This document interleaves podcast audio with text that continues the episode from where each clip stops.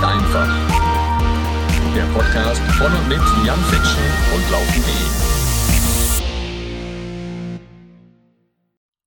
damit hallo und herzlich willkommen, liebe Freundinnen und Freunde des Laufsports. Laufen ist einfach der Podcast von und mit Jan Fitschen und Laufen.de. Und heute habe ich jemanden zu Gast, der hat ganz ähnlich wie ich es geschafft, seine absolut großartige Leidenschaft für den Laufsport auch zum Beruf zu machen. Und zwar, ja, eben auch Leistungssport gemacht, sich da ausgetobt, ne, geguckt, wo die Grenzen sind und dann festgestellt, ah, guck mal, es gibt so viele Leute, ja, die da auch Bock drauf haben und die gerne über das Laufen quatschen und denen man vielleicht auch noch das ein oder andere beibringen kann, ja.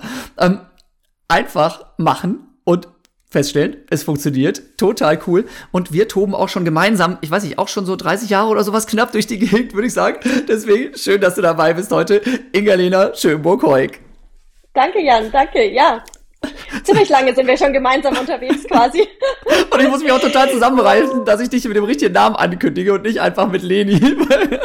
Das ist völlig in Ordnung. Also gerne, gerne Leni. Ähm, ich weiß auch nicht, was sich meine Eltern bei diesem Doppelnamen gedacht haben, aber manchmal ist es auch ganz schön, dass man weiß, bei dir heiße ich Leni, aber wenn es ums Seriöse geht, ne, dann darf man auch mal sagen, äh, ich bin die Inga-Lena. Machst du das tatsächlich auch? Ähm, Separierst du ja, so? Ja, manchmal schon, klar. Oder wenn mal die Mama sauer war früher, das war schon ganz gut, wenn sie da den langen Namen nutzen konnte, dann wusste ich immer schon, oh oh, jetzt äh, ist Verzug, ich sollte mal schnellstens reagieren. Das Ernst, geil. genau. Ja, ja.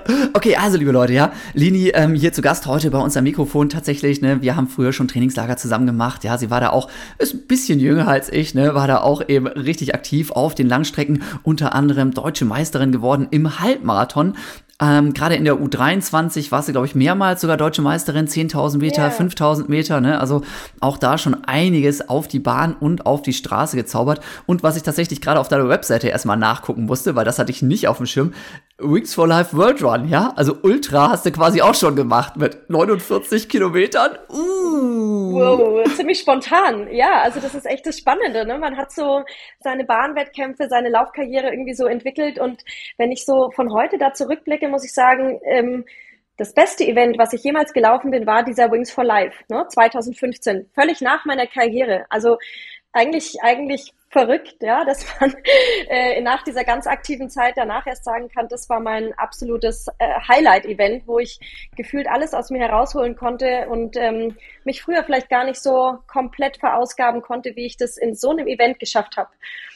Genau. Weil, weil da einfach die Stimmung anders war? Oder warum? Weil letzten Endes, also bei einer deutschen Meisterschaft, würde ich immer sagen, ist es doch ein bisschen seriöser, geht es auch um mehr als bei so einer, ja, das ist eine Spendenaktion und das hat natürlich ein riesen Image und Red Bull packt da unglaublich äh, ja, Potenzial rein, so, ne? Ähm, die pushen das extrem, aber ja, eine deutsche Meisterschaft ist schon was anderes, oder? Ja, ich glaube, wir sind da eigentlich schon genau mittendrin in dem Thema, was Laufen eigentlich wirklich ausmacht. Und das ist okay. einmal der Körper, ja, also das, mhm. was das, die körperliche Verfassung ist, aber ähm, ein Teil, der, glaube ich, bei ganz, ganz vielen ähm, ja oft unterschätzt wird, ist einfach die Psyche und die mentale Verfassung. Und bei diesem Wings for Life beispielsweise, da hatte ich überhaupt keinen Druck. Also ich stand da wirklich morgens, ähm, es hat geregnet, ich wollte eigentlich nur 20 Kilometer joggen, hatte ich mir vorgenommen, ja, und hatte irgendwie der Community gesagt, Mensch, wer Lust hat, kann mich begleiten. Ich laufe irgendwie so einen Fünfer Schnitt oder fünf 30 mal gucken. Und dann, ähm, ja, hat irgendwie meine, meine Freundin gesagt, hey Lini, du kannst das Ding hier gewinnen. Äh, gib mir jetzt deine Regenjacke, zieh die aus, du musst hier Wettkampf. Und ich so, hä, ich will überhaupt keinen Wettkampf. Und dann habe ich das tatsächlich gemacht, habe irgendwie mir fünf so Powerbar-Shots in meine Hosentasche hinten reingesteckt und bin halt irgendwie vorne noch schnell kurz vorm Start dahin geflitzt, weil ich vorher noch ein Interview gegeben habe, stand da in der Startlinie, bin losgelaufen, hatte ein mega Team und ich wusste nicht, was kommt. Und wenn du da so reinläufst und deine, deine Leichtigkeit hast.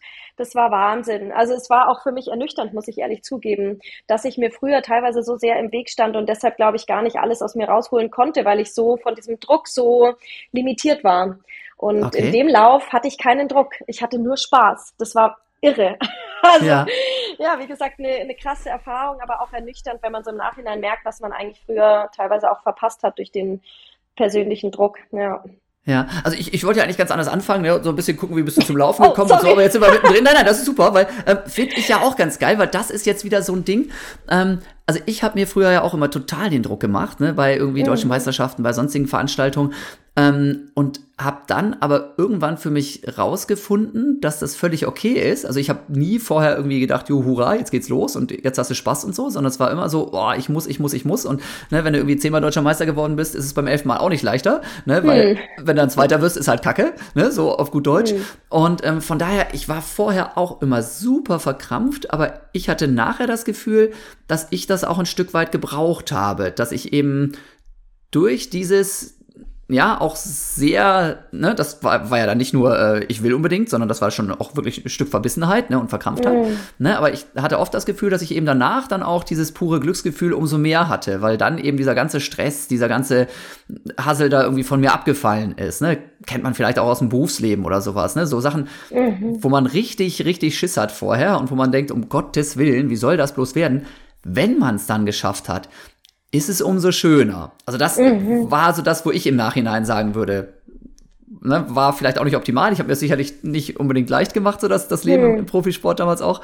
Ähm, aber ich glaube, es war für mich persönlich gar nicht verkehrt so rum. Mhm. Sagst du ja jetzt genau andersrum, ne? Du sagst ja jetzt im Prinzip, Lockerheit hätte mir mehr, mehr ge ja. gebracht. Ich meine, es ist natürlich eine breite Bandbreite, die da abgedeckt wird zwischen Druck und Leichtigkeit, ja, und irgendwo befindet man sich ja auch immer noch. Also selbst jetzt mit 37, wenn ich irgendwo am Start stehe, hier bei mir äh, in der Umgebung oder beim Berlin-Marathon, logisch stehe ich da am Start und habe so ein grummeliges Bauchgefühl und bin nervös und bin ein bisschen angespannt. Aber ich habe da ein anderes Gefühl dazu versus dem, wie ich das für mich halt in dieser, in dieser ursprünglichen Leistungssportzeit hatte. Da hat mich das teilweise blockiert. Also ich weiß schon auch noch ein Erlebnis, ähm, Deutsche Meisterschaft, 5000 Meter auf der Bahn und ich war super nervös und dann stellt sich eine Läuferin neben mich und sagt, Mensch, Leni, hast du zugenommen? Und das hat mich, nee, wirklich, das ist ja total krass. Das haut dich als junge Sportlerin so aus den Latschen, ja, weil du, und denkst, wow, habe ich zugenommen, ja. Und ich hatte das ganze Rennen das Gefühl, ich fühle mich schwerfällig, ja? ja. Und dieses, da ist man einfach noch nicht gesettelt genug. Vielleicht brauchte ich auch Jahre, um jetzt ähm, einfach da noch stabiler von meiner Persönlichkeit auch zu werden. Aber ähm, damals, ich meine, auch Laufsport ist natürlich auch ein Thema äh, Gewicht und und ähm, dieses Grundgefühl, ja. Und das hat mich, ähm, da war ich einfach nicht stabil genug. Ich war da ja noch im Aufbau und dieser Druck, den fand ich schon groß, ja. Ja, aber so ein Kommentar, das ist ja auch total asozial. Also äh, geht ja gar nicht, ne? Also wer kommt mit sowas um die Ecke? Unmöglich. Wie kommt die da drauf? Ja, also vielleicht war das auch ihre mentale äh, Strategie, dass sie mich dadurch ja. verunsichert. War, war schon Konkurrentin damals, auch von dir. Ja, ja, logisch, ja, ja. Ähm, äh, und es ist natürlich schon so eine Zeit, wo du gerade als, wie gesagt, junge Sportlerin, wo wir ja auch das Thema Gewicht, Magersucht, also da sind ja auch manche gekommen, ähm, in, in, die waren zwei, drei Jahre gut und haben sich dann aber auch äh, wieder verabschiedet, weil sie eben aufgrund ihrer eigentlichen Essstörung das zwar eine Zeit lang irgendwie schaffen, aber dann kippt natürlich das System am, an, an einem Zeitpunkt X. Ähm, aber das Thema Gewicht war natürlich immer ein großes als, als junge Sportlerin und dadurch hat sie mich echt auf dem ja, auf dem linken Fuß erwischt. Und ja, war schon schwierig, das dann wieder umzulegen. Ja, das, das glaube ich sofort. Hast du sowas häufiger? Also geht jetzt wieder wirklich in eine völlig andere Richtung, als ich es eigentlich gedacht habe, aber finde ich natürlich sehr okay. spannend. Ich springe immer ja. gerne ein auf solche Dinge. Sehr gut. Hast, hast du das häufiger erlebt, dass jemand mit so Psychospielchen, so, so fiesen Tricks um die Ecke gekommen ist? Weil ich überlege auch immer, ne, also meine Frau spielt irgendwie begeistert Tennis und so und ne, liest dann irgendwelche Bücher, da heißt schon der Titel, ich weiß gar nicht von wem das war, aber Winning Ugly ne, hieß schon der Titel mhm. dieses Buches. Ne? Also wirklich, da mhm. geht es darum, mit welchen fiesen Psychospielchen man den Gegner eben auf der anderen Seite des Platzes fertig macht. So, ne? Wo ich nur gedacht habe, ey, was für eine Scheiße, ja. Also, mhm. wenn ich überlege, würde ich behaupten, das ist mir während, keine Ahnung, 20 Jahren Hochleistungssport im Laufen ist mir das maximal ein oder zweimal passiert, dass einer mit so einer Kacke um die Ecke kam. Ansonsten hm. hatte ich immer das Gefühl, es ist wirklich ein, ein ehrlicher Sport.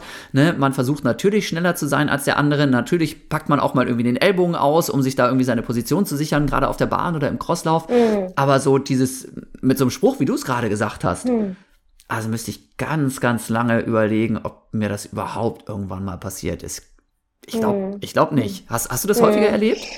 Tatsächlich war das der einzige krasse Moment, sage okay. ich jetzt mal. Ich meine, natürlich unterschwellig passiert ja immer was, ne? wie man sich gibt und wie man sich da vorbereitet und zeigt und so. Ich glaube, heute ist es auch noch mal anders, dadurch, dass man noch viel gläserner geworden ist. Also ich glaube, die jungen Sportlerinnen heutzutage, die haben es nicht unbedingt leichter äh, in ihrem in ihrem Vergleich und in ihren ja, Vorbereitungen auch, die sie dann mit ihren ja, Konkurrentinnen, sage ich jetzt mal, auch haben. Aber ähm, das war tatsächlich der krasseste Moment, aber der ist mir ganz schön geblieben, weil der ja. einfach auch so ja, wirklich tief reinging und es hatte auch überhaupt keine äh, Substanz. Also ich, ich war ganz so wie immer. Ne? Aber ähm, das hat mich äh, beschäftigt, ja, tatsächlich. Ja. Okay, krass. Ja, witzig. Also das, das ist tatsächlich sowas, ja, äh, habe ich noch nie so drüber nachgedacht, aber wo wir das Thema jetzt gerade so haben, ähm, es hätte mit Sicherheit auch damit einiges, kann man einiges mit erreichen, ne, glaube ich, mit so, so fiesen Geschichten, weil man weiß ja schon, also gerade so, wenn es um nationale Geschichten geht, da weiß ja schon, wer, wer deine Konkurrenten, Konkurrentinnen sind ähm, und da kann man den Leuten schon auch entsprechend mal einen reindrücken, aber hat tatsächlich mhm. bei mir ganz, ganz selten überhaupt nicht stattgefunden, gerade mhm. ähm, witzig, ja, okay. Ja, vielleicht sind da Männer auch nochmal anders, oder? Also, dass ihr Jungs da auch nochmal auf eine andere Art und Weise euch ähm, gegenübersteht. Also mir würde es im, im Traum nicht einfallen, meiner Konkurrentin so zu begegnen, weil am mhm. Ende finde ich, ist halt ein ist ein fairer Wettkampf der, wo jeder versucht, seine maximale Leistung zu bringen. Ja, genau. Und ähm, so ist es ja auch wie in der Führungsarbeit gibt es das ja auch manchmal auch bei Straßenrennen. Der eine läuft immer vorne und kurz vorm Ziel ähm, überholt der andere. Das macht man eigentlich nicht, finde ich. Also ähm, ein fairer Wettkampf, also eigentlich macht man eigentlich nicht oder Frau, aber ähm, klar, für manche steht halt natürlich oder bei einem Wettkampf steht natürlich das Gewinnen an erster Stelle und wenn man sich vorne wegstellen lässt und die anderen lutschen nur hinterher, dann ist man vielleicht auch selber schuld dran, aber eigentlich finde ich es nicht ganz fair. Nennen wir es mal so. Ja, da, da habe ich mir doch mal eine komplett andere Meinung, weil ich denke, ja, also es kommt darauf an, was es geht. Es geht, wenn es darum geht, dass man eine schnelle Zeit rennen will, na klar, dann muss sich jeder beteiligen, ja, logisch. Ja. Aber wenn es darum geht zu gewinnen und bei der deutschen Meisterschaft ist es scheißegal, wie schnell gerannt wird. Da geht es darum zu gewinnen. Und dann muss ja, jeder die schon. Taktik laufen, die ihm selber am ehesten entgegenkommt. Ne, und das muss ich natürlich jetzt so sagen, weil ich habe 90 Prozent meiner Rennen im Endspurt gewonnen und ich hätte es auch anders nicht hingekriegt. Ne, aber okay. für mich völlig legitim, ne, weil das ist ganz klar. Eine deutsche Meisterschaft oder überhaupt eine Meisterschaft oder ein Rennen, wo es um den Sieg geht, gewinnt ja nicht unbedingt derjenige, der am schnellsten laufen kann.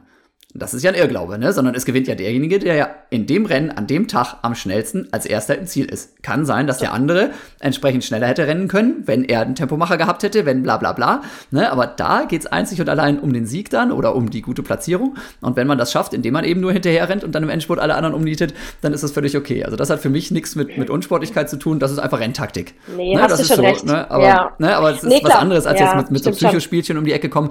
Könnte man jetzt auch wieder argumentieren hm. und sagen, naja, Psychospielchen gehören auch dazu und nach dem Motto, naja, es muss ja auch derjenige gewinnen können, der vielleicht von der Rübe her am härtesten ist und auch sowas am besten wegstecken kann. Aber da würde ich tatsächlich auch ein bisschen differenzieren. Ähm, was ich, was ja. ich natürlich schon erlebt habe häufiger mal und ähm, das ist aber, glaube ich, ein ganz anderer Schnack, ist dieses, dass natürlich gerade zum Beispiel bei uns in der Trainingsgruppe da in Wattenscheid auch immer natürlich ein sehr äh, für Außenstehende vielleicht rauer Umgangston geherrscht hat. Ne? Also da hat man mhm. sich schon immer irgendwie gegenseitig angepöbelt und so und sich übereinander lustig gemacht und das machen die auch immer noch. Ähm, mhm. Aber ich glaube, das ist eher sowas, ja, ein bisschen blöde Sprüche machen und so. Da weiß jeder, wie das gemeint ist und das gehört dann dazu.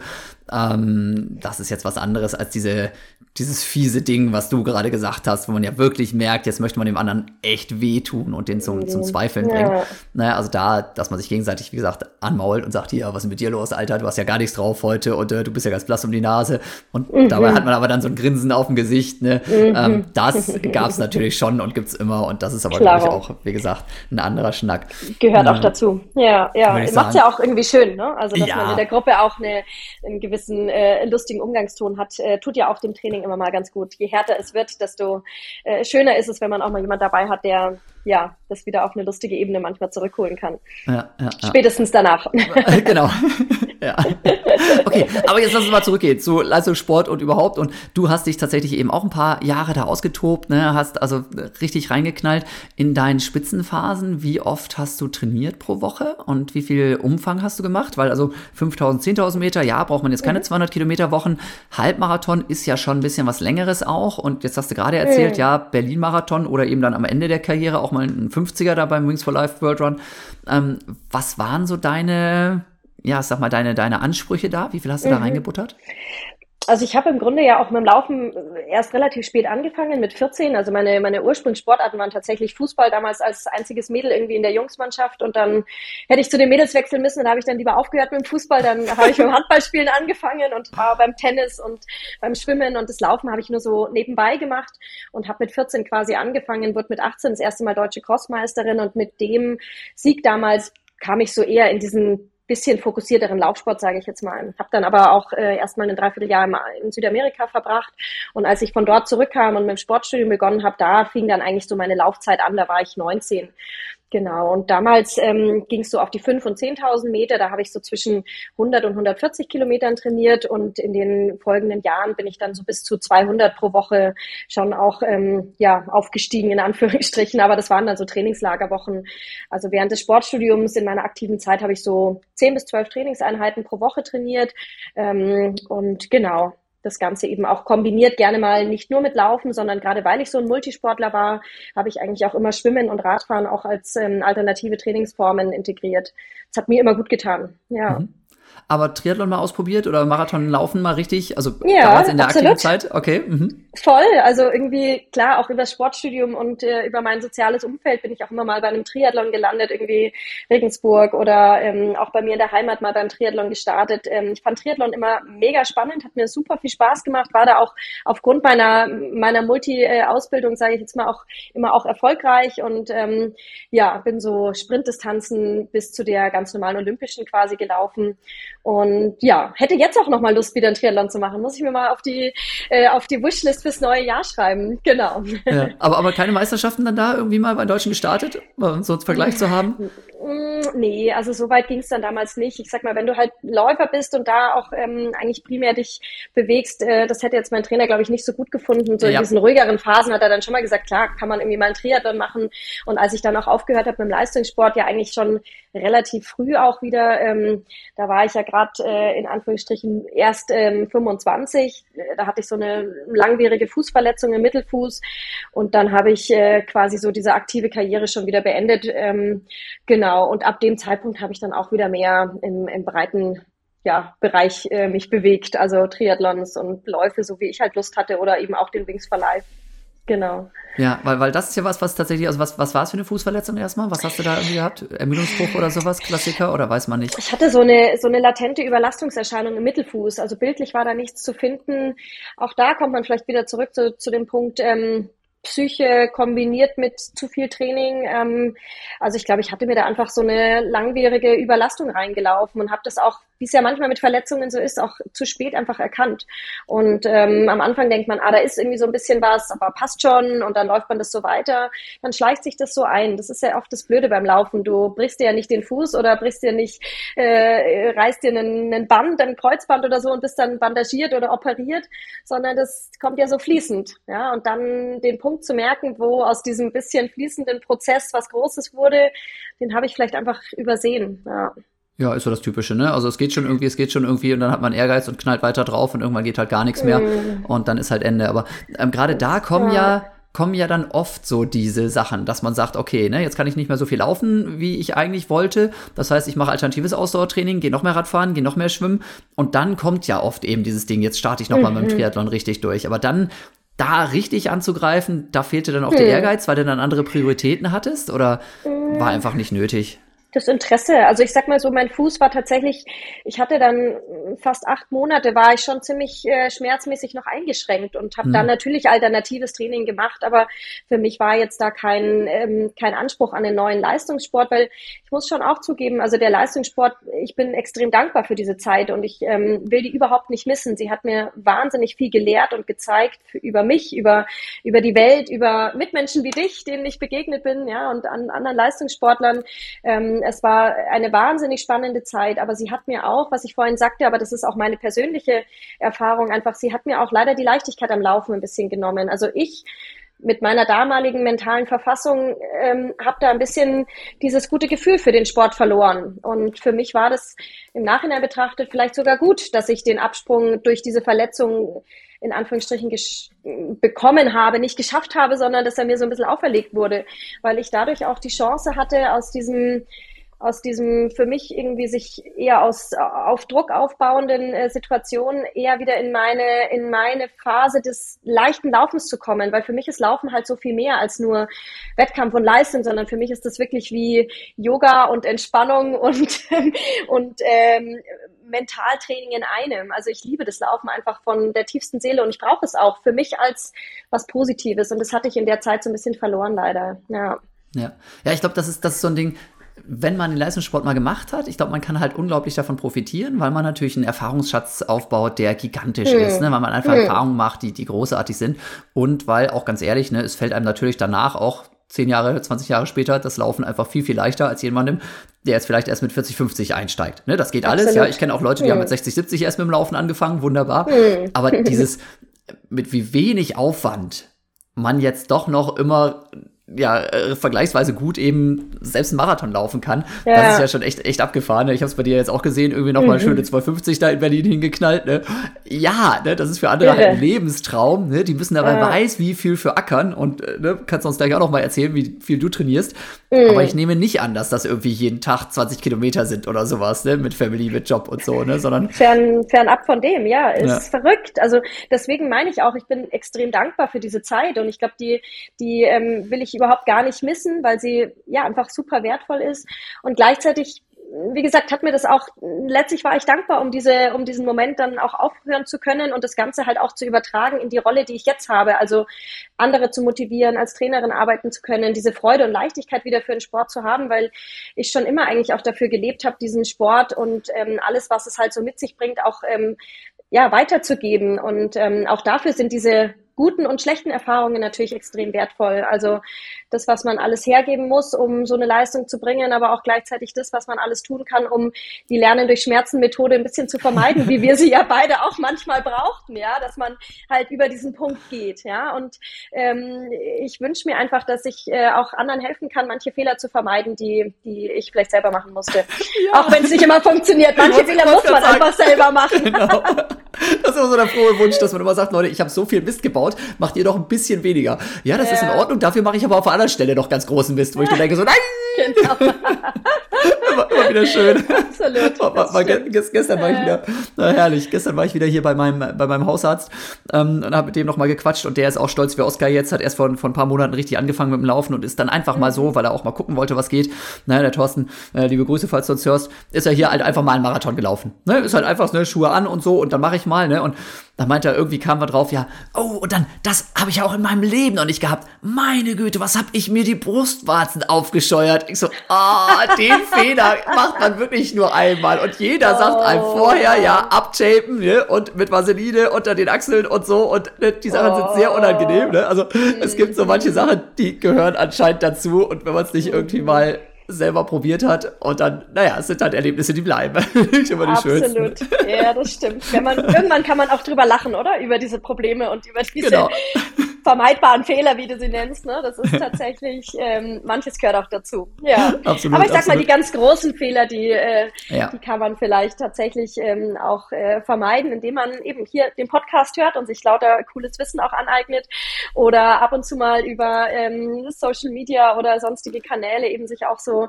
Support holt. Weil ich muss schon zugeben, ich bin immer wieder überrascht. Also seit ich jetzt da auf, auf, auf Instagram auch so viel mache ähm, im, in Vorbereitung auf meinen Marathon, weil du es vorhin schon angesprochen hast, in Berlin, habe ich dann auch so eine, quasi auch angefangen, natürlich mehr über mein Training und über das Drumherum zu teilen.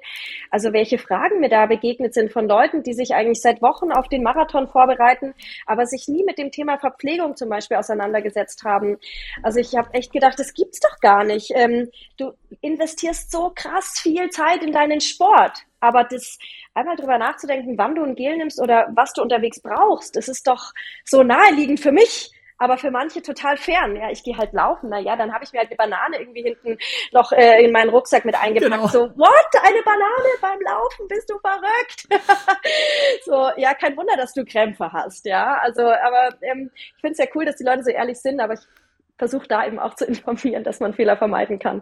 Ja, man, man muss ganz, ganz oft dann tatsächlich so einen kompletten Schritt nochmal aus sich rausgehen, ne? weil dieses ja. Ganze, was einfach für einen selber absolut selbstverständlich ist, ist es halt für viele Leute nicht. Und das finde ja. ich halt auch immer ganz spannend, weil man natürlich auch in so einem Podcast oder auf Social Media man versucht ja auch immer eben einen Mehrwert zu bieten und das ist, finde ich, oft nicht ganz leicht, weil natürlich vieles, was man erzählt, ist für, naja, 90 Prozent der Leute absolut selbstverständlich und boah, habe ich hundertmal hm. gehört und natürlich weiß ich, dass ich mir die Brustwarzen abtapen muss und natürlich weiß ich, dass ich keine neuen hm. Schuhe anziehen soll zum Marathon, bla bla bla. Mhm. Ja, aber die 10%, die es noch nicht wissen, für die ist es halt extrem wertvoll. Ne? Und deswegen Absolut. muss man einfach das immer mal wieder auch bringen. Ne? Weil genau wie du es gerade erzählt hast, das sind ja die Rückmeldungen, die man kriegt. Ne? Und dann mhm. habe ich hier gemacht und dann habe ich da gemacht. Und ja, wie, wie ist denn das jetzt eigentlich? Reicht jetzt ein Gel für einen Marathon?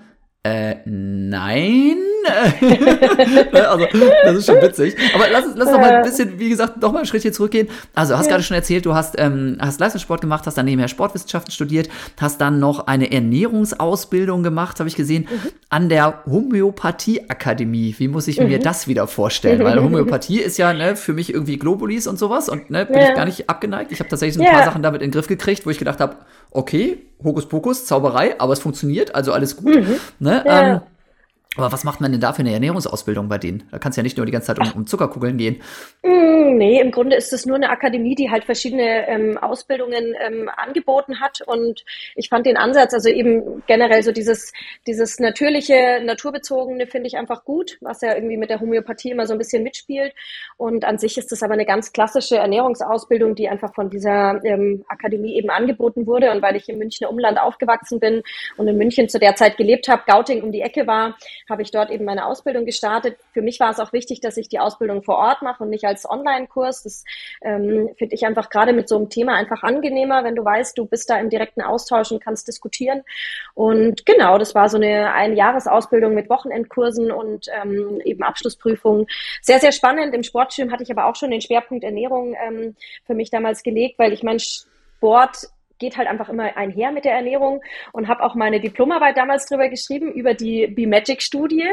Das war quasi im Rahmen des München-Marathons, haben sie damals eine Studie, die hieß Beer Marathon. Ähm, war das äh, das G für Gen, äh, Genetic ähm, Inflammation und ähm, da wurde untersucht, wie das äh, wie die Auswirkung von alkoholfreiem Weißbier auf das Immunsystem ist.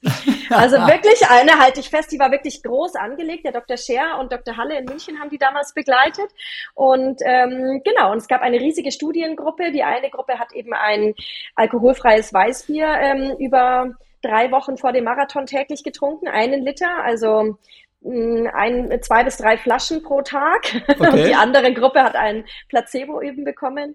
Und ähm, wir haben da eben ausgewertet, wie sich das auswirkt auf das Immunsystem. Und ich habe die Ernährungsprotokolle damals analysiert von den Teilnehmern und eben auch versucht, da Zusammenhänge herzustellen. Und genau, kurz und knapp, die Quintessenz dieser Studie, das Hauptergebnis war, alkoholfreies Weißbier stärkt das Immunsystem wegen der Polyphenole, also wegen der antioxidativen Anteile, die da drin sind.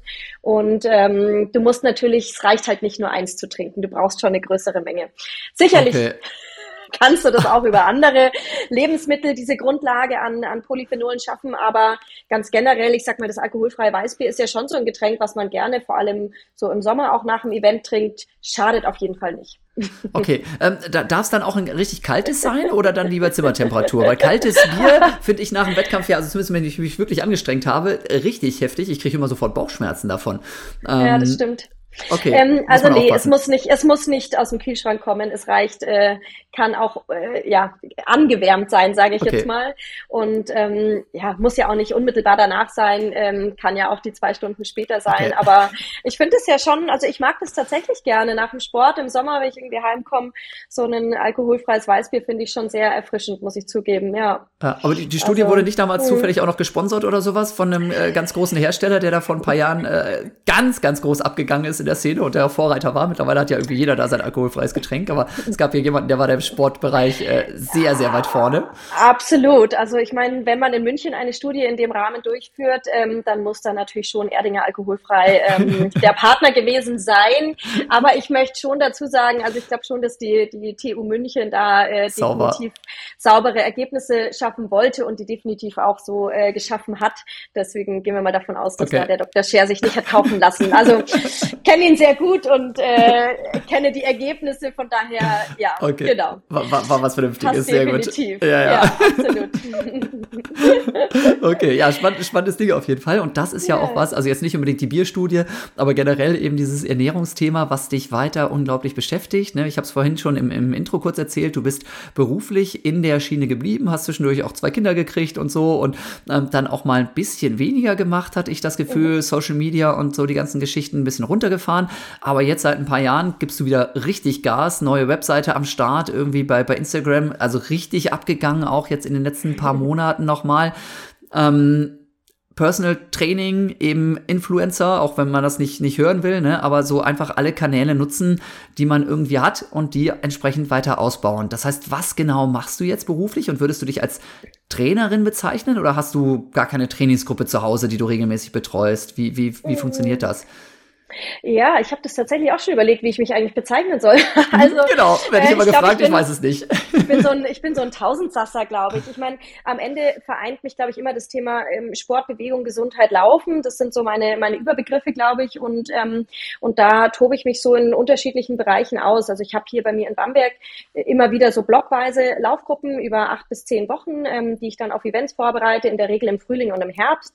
Ich habe ähm, eigentlich ganzjährig blockweise ähm, Kinderlauftrainings, ähm, das nennt sich so Kids Athletic Training, mit denen ich ähm, immer wieder unterwegs bin. Und dann habe ich halt so. Das ist ganz ja, normal meine, Sportverein, wenn du das Kindertraining machst, weil das andere sind ja eher Firmen-Events, dann nehme ich an, ne? Ja, also das mit den Kindertrainings mache ich selbstständig quasi. Ich ähm, mache das in einem Park oder in einer Halle, die ich äh, ah. anmiete. Genau, und da mache ich das ähm, quasi, ich bin da auch mein eigener Chef. Und die Laufgruppen, das ist ein ähm, Präventionskurs, der auch von der Krankenkasse quasi ein, ähm, abgerechnet wird. Aber ich gehe auch in, in äh, Firmen, für die ich Lauftrainings kombiniert, auch mit Kursen oder, oder Vorträgen zum Beispiel kombiniere. Ähm, genau, also das ist so mein, mein Standbein hier vor Ort mit Live-Trainings, ähm, unter anderem eben mit dem Personal Training auch. Und dann habe ich aber auch Lauf- und Ernährungskunden aus, ähm, ich will jetzt mal sagen, aus dem deutschsprachigen Raum primär. Also die irgendwo sind, die ich auf Marathons, Halbmarathons, Zehner vorbereite oder auch ähm, Ernährungscoaching mache für so blockweise Genau, also eigentlich jeden Tag was anderes und zusätzlich kam dann eben so vor eineinhalb Jahren, also so März 22, habe ich gedacht, Mensch, irgendwie, ähm, ja, als Mutter, also eben Frederik ist jetzt fast acht und Karl ist gerade fünf geworden, ähm, ich bin jetzt auch eben in Bamberg äh, seit acht Jahren. Vorher habe ich in München gelebt, aber in diesen acht Jahren ist natürlich viel passiert. Zwei Kinder bekommen, einige Jahre Corona limitiert gewesen. Ähm, ja, fängt man ja auch an, sich zu verändern hinsichtlich auch der Art des Arbeitens. In München hatte ich viele Laufgruppen, die ich halt eben auch ähm, so nebenbei betreut habe, was jetzt organisatorisch einfach wesentlich schwieriger ist mit, mit den Kindern. Und so habe ich dann im Frühling angefangen, irgendwie so ein bisschen über Social Media zu arbeiten, aber hatte mir da gar nicht viel vorgenommen. Und dass es sich jetzt so entwickeln würde, irgendwie von, ich habe kürzlich nachgeschaut, 8600 im März 22, äh, im Juli 22 auf jetzt knapp 177.000 ist natürlich schon ein, äh, ein krasser Weg, den ich mir so äh, vor anderthalb Jahren nie hätte vorstellen können. Ja, und, und das ist tatsächlich ja, ja ähm, mittlerweile ein ganz seltenes Phänomen, ne? denn bei Instagram doch irgendwie entsprechend zu wachsen, ähm, das funktioniert nicht oft so wie bei dir, ne? Also schon mhm. echt heftig. Und das macht ja jetzt auch irgendwie, bietet ja auch ganz neue Möglichkeiten. Das heißt, du kriegst wahrscheinlich jetzt viel mehr auch irgendwie Sponsoring-Anfragen und ähm, gerade was bei mir ja ständig reinkommt, sind ja irgendwelche dubiosen Nahrungsergänzungsmittel und sowas mhm. auch. Ne? Ähm, wie funktioniert das? Machst du das alles selber noch oder hast du mittlerweile auch ein Management, die da für dich irgendwie filtern, was an Anfragen mhm. reinkommt oder so? Oder ähm, wie, wie entscheidest du sowas? Also an sich tatsächlich mache ich das eigentlich schon noch selber. Ich finde es auch äh, total schön, dass ich da mein eigener Chef bin und ich glaube, das macht auch meine Plattform auf auf Instagram. Also Leni Runner heiße ich da. Ich weiß gar nicht, haben wir glaube ich noch nicht erwähnt. Ähm, macht meine Plattform auch aus. Also ich bin da super authentisch. Ich mache nur Themen, die mir wirklich auch zusagen. Auch damals schon mit meiner in meiner aktiven Laufzeit habe ich ausschließlich mit Partnern gearbeitet, wo ich gesagt habe, da stehe ich hinter dem Produkt. Ich kann das ähm, benutzen. Ich finde das gut und auch jetzt bin ich da sehr selektiv. Also ich bin keine, die jetzt sagt, ich nehme jede Partnerschaft an. Wie du sagst, man kriegt ständig irgendwelche Anfragen von dubiosen Ernährungsthemen über Recovery-Themen, was auch immer. Also ich arbeite eigentlich nur mit seriösen Partnern, wo ich wirklich dahinter stehe. Genau. Und trotzdem ist es inzwischen möglich, darüber auch ähm, natürlich auch Geld zu verdienen, weil so viel Zeit, wie ich in meinen Kanal inzwischen stecke, ähm, kann ich natürlich nicht sagen, das äh, mache ich jetzt irgendwie alles ausschließlich umsonst. Ähm, aber ich glaube, es ist immer noch in so einem Rahmen, der halt ja authentisch und, ähm, und realistisch und greifbar ist. Ja. Kannst, kannst du das irgendwie festmachen, wie viele Stunden am Tag du für, für Instagram irgendwie aufwendest? So Pi mal Daumen. Also ist natürlich jeden Tag ein bisschen anders, ne? Aber Ja. also ich sehe seh das bei mir. Jetzt habe ich mal irgendwie zwei, drei Wochen irgendwie fast gar nichts gemacht, weil irgendwie keinen Bock gehabt und irgendwie, Mhm. keine Ahnung, war irgendwie alles ein bisschen viel um die, die Ohren. Ähm, von daher, das war okay. Aber vorher würde ich schon sagen, bei mir alleine, ne, und ich habe, wir haben einen viel kleineren Kanal, ne? Also wirklich, da ist viel weniger los, Hm. aber alleine mit den ganzen Privatnachrichten und sowas, locker drei Stunden am Tag. Ne? Hm, Und äh, dürfte bei dir entsprechend noch ein bisschen mehr sein, ne? weil die Inhalte sind ja noch mal ganz anders produziert und man kriegt wahrscheinlich auch da ein bisschen mehr Anfragen noch. Ja, absolut. Also ich merke schon, dass es mich teilweise auch überfordert, wie du sagst, mit den ganzen privaten Anfragen. Und ich ähm, deshalb vielleicht an der Stelle einmal auch ein Sorry, ich kann nicht alles beantworten. Ich kriege viele sehr spezifische Fragen auch zu Verletzungen hier, ähm, Thema da, Bekleidung dort. Also manches geht ja schnell zu beantworten, aber ich schaffe das nicht alles und ich bin da auch so, dass ich sage, ich ähm, lasse manches dann einfach auch sein, weil es mich überfordert und ich da schon auch eine gewisse Grenze sehe zwischen dem, wie viel ich da jetzt beantworten muss und wie viel nicht. Aber ich würde gerne mehr machen, aber geht halt irgendwie nicht. Aber trotzdem in der Summe komme ich wahrscheinlich schon auf meine, auf ja, Halbtagesjob ist das inzwischen schon, also vier Stunden. Und wenn ich denke, ich habe weil es mir auch wichtig ist, dass ich die Zeit habe, so wenn meine Kinder da sind, dann möchte ich mich mit Social Media eigentlich so wenig wie möglich beschäftigen. Das heißt, wenn ich jetzt in der Regel abends meine Beiträge hochlade, dann sind die von mir vormittags schon ähm, fertiggestellt. Das heißt, ich habe den Schnitt fertig, ich habe den Text fertig, ich lasse das vielleicht als Entwurf schon gespeichert und lade es einfach nur noch hoch. Weil ich finde, auch da muss man einfach aufpassen, dass die Balance stimmt, weil gerade mit kleinen Kindern, ähm, die sie ja irgendwie noch sind, ist das Thema Medienkonsum ja schon ein schwieriges auch. Und ähm, klar, wissen die auch, äh, kürzlich sagte mein Sohn, Mama, warum müssen Papas eigentlich immer so viel arbeiten und Mamas so viel Sport machen? Habe ich mich kaputt gelacht, sage ich. Das ist nicht bei allen so, ne? Mein Papa halt bei der Arbeit, ne? Aber mein Sport ist halt auch meine Arbeit, aber für ihn, er setzt schon dieses Social Media auch im Zusammenhang mit dem Sport. Also, dass ich irgendwie ein Video drehe und die spielen nebenbei und basteln irgendwie was. Und ähm, ich mache da meine Aufnahmen im Wohnzimmer. Das ist schon okay, dass das mal passiert. Aber in der Regel versuche ich das schon äh, möglichst gut zu trennen.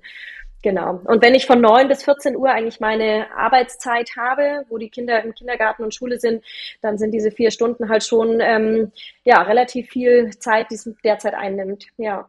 Das heißt, du hast dann wirklich auch irgendwie einen Plan, sag ich mal, am Abend vorher überlegst du dir, okay, pass mal auf, die und die Inhalte oder für die ganze Woche planst du sowas im Voraus, möchte ich machen und dann geht das tatsächlich los oder wie viel ist das spontan? Ah, also ich bin schon immer noch sehr spontan. Ich meine, Okay. ich weiß schon von anderen äh, Kanälen, dass sie da wesentlich professioneller sind. Vielleicht könnte ich das auch sein, müsste ich das auch sein, ich weiß es nicht, aber Anscheinend ja nicht, da, funktioniert ja sehr gut. ich, ich, ich bin da total ähm, glücklich darüber, dass ich so spontan und, und, und selbstständig auch entscheiden kann.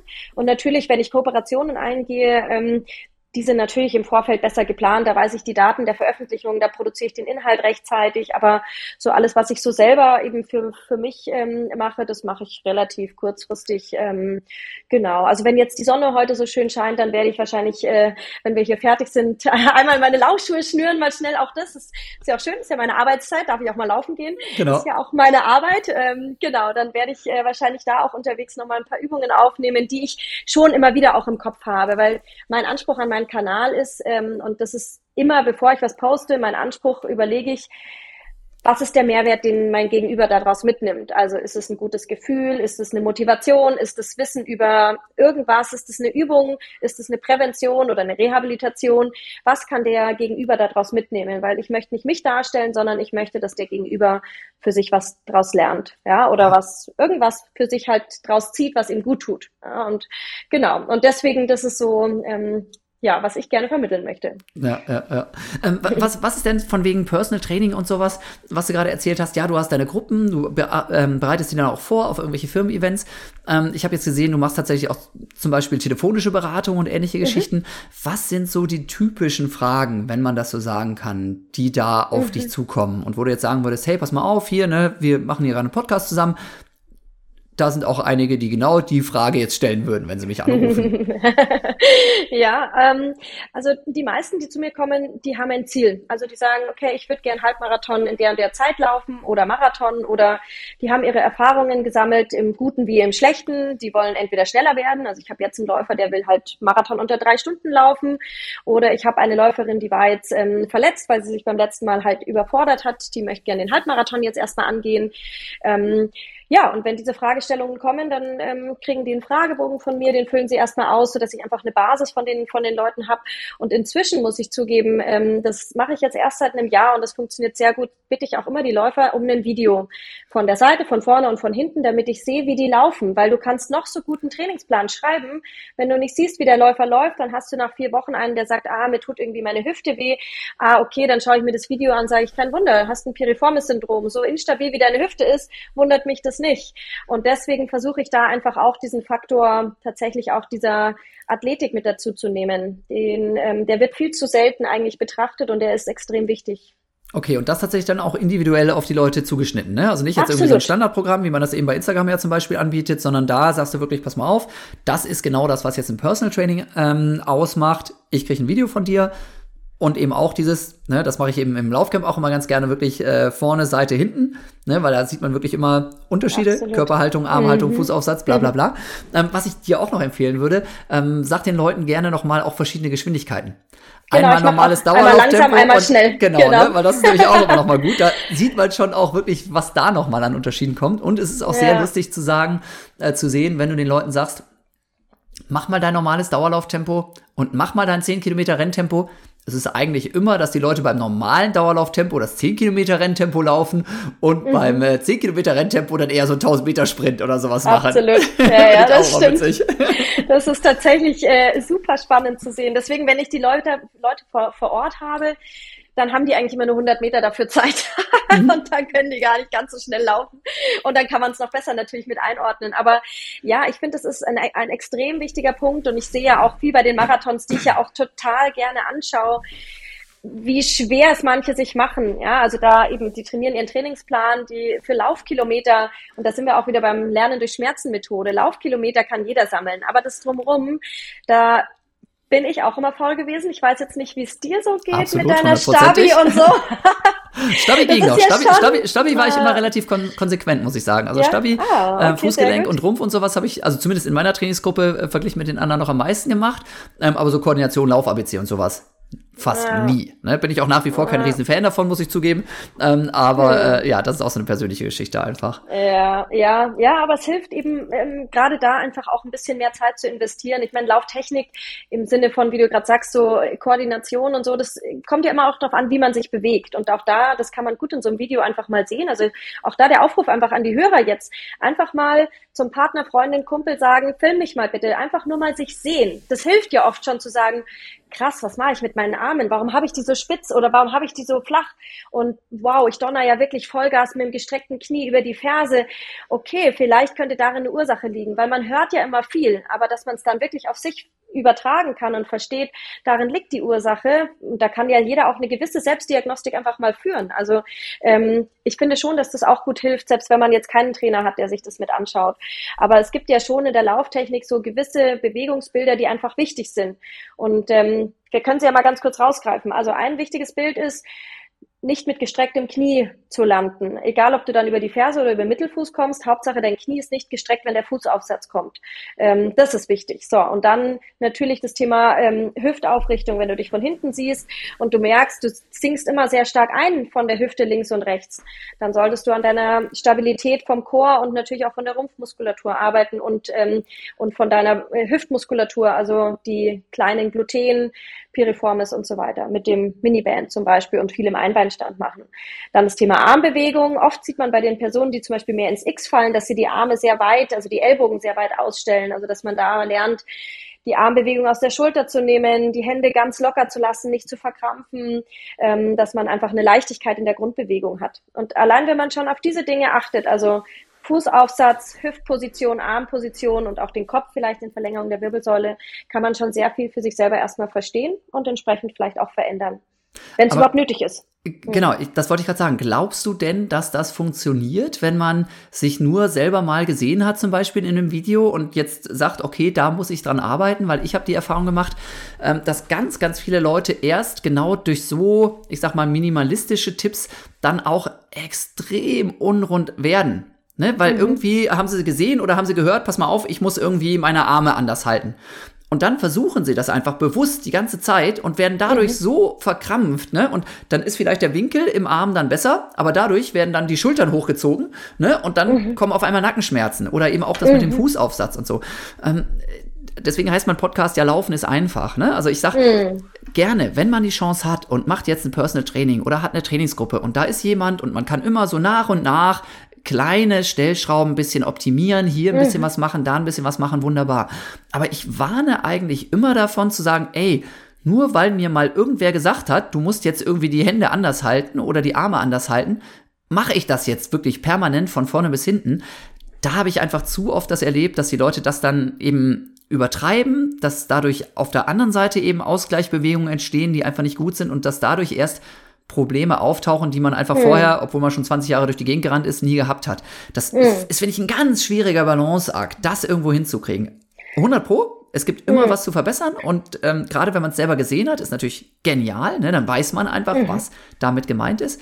Aber das mhm. selber ohne eine konsequente Anleitung umzusetzen, boah, also sicher hast du recht, für manche ist das sehr schwierig umzusetzen und die Frage ist ja auch immer, wer sollte das machen? Also ich finde immer dann, wenn du halt ähm, zum Beispiel ein neues großes Ziel dir vornimmst oder wenn du eine Verletzung hast, also eine Überlastungserscheinung, dann ja. macht es Sinn, einfach mal zu überlegen, was kann ich verändern? Jemand, der noch nie Probleme hatte, konsequent eigentlich regelmäßig läuft, gute Schuhe hat, das regelmäßig tauscht, ja, da gibt's no need. Also da muss man nichts verändern. Aber für all diejenigen, die halt sagen, okay, ich habe irgendwie einen Marathon oder einen Ultralauf vor mir oder ich gehe das erste Mal zu einem Berg- oder Traillauf, für den ist es schon wichtig mal zu überlegen, okay, wie kann ich mich darauf noch besser vorbereiten? Weil ein Marathon ist halt nicht wie, ich gehe dreimal in der Woche zehn Kilometer joggen.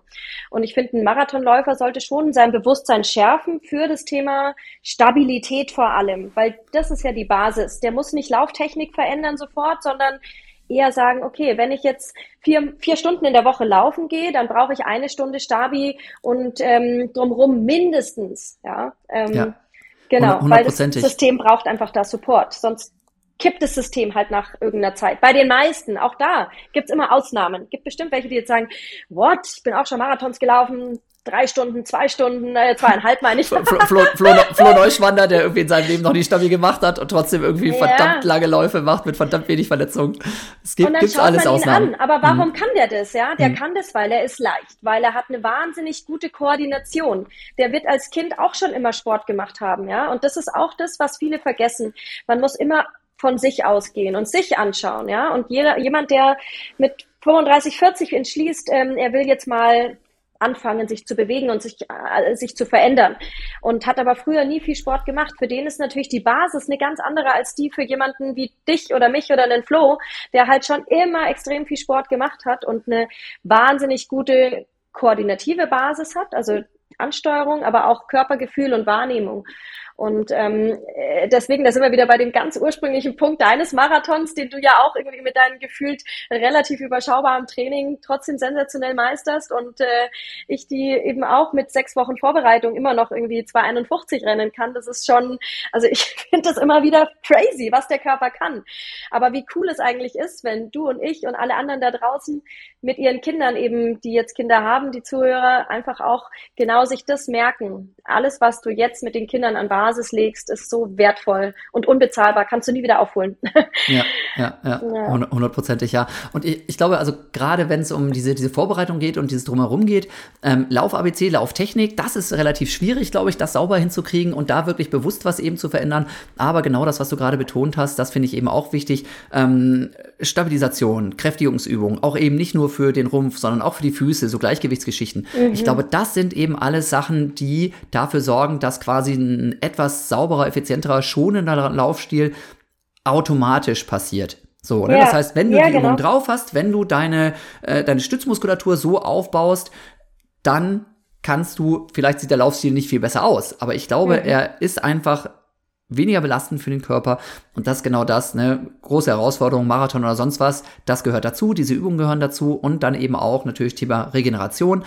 Man muss sich auch darüber im Klaren sein, ja, wenn man mehr trainiert, braucht man vielleicht auch mal ein bisschen mehr Pause. an der einen ja. oder anderen Stelle.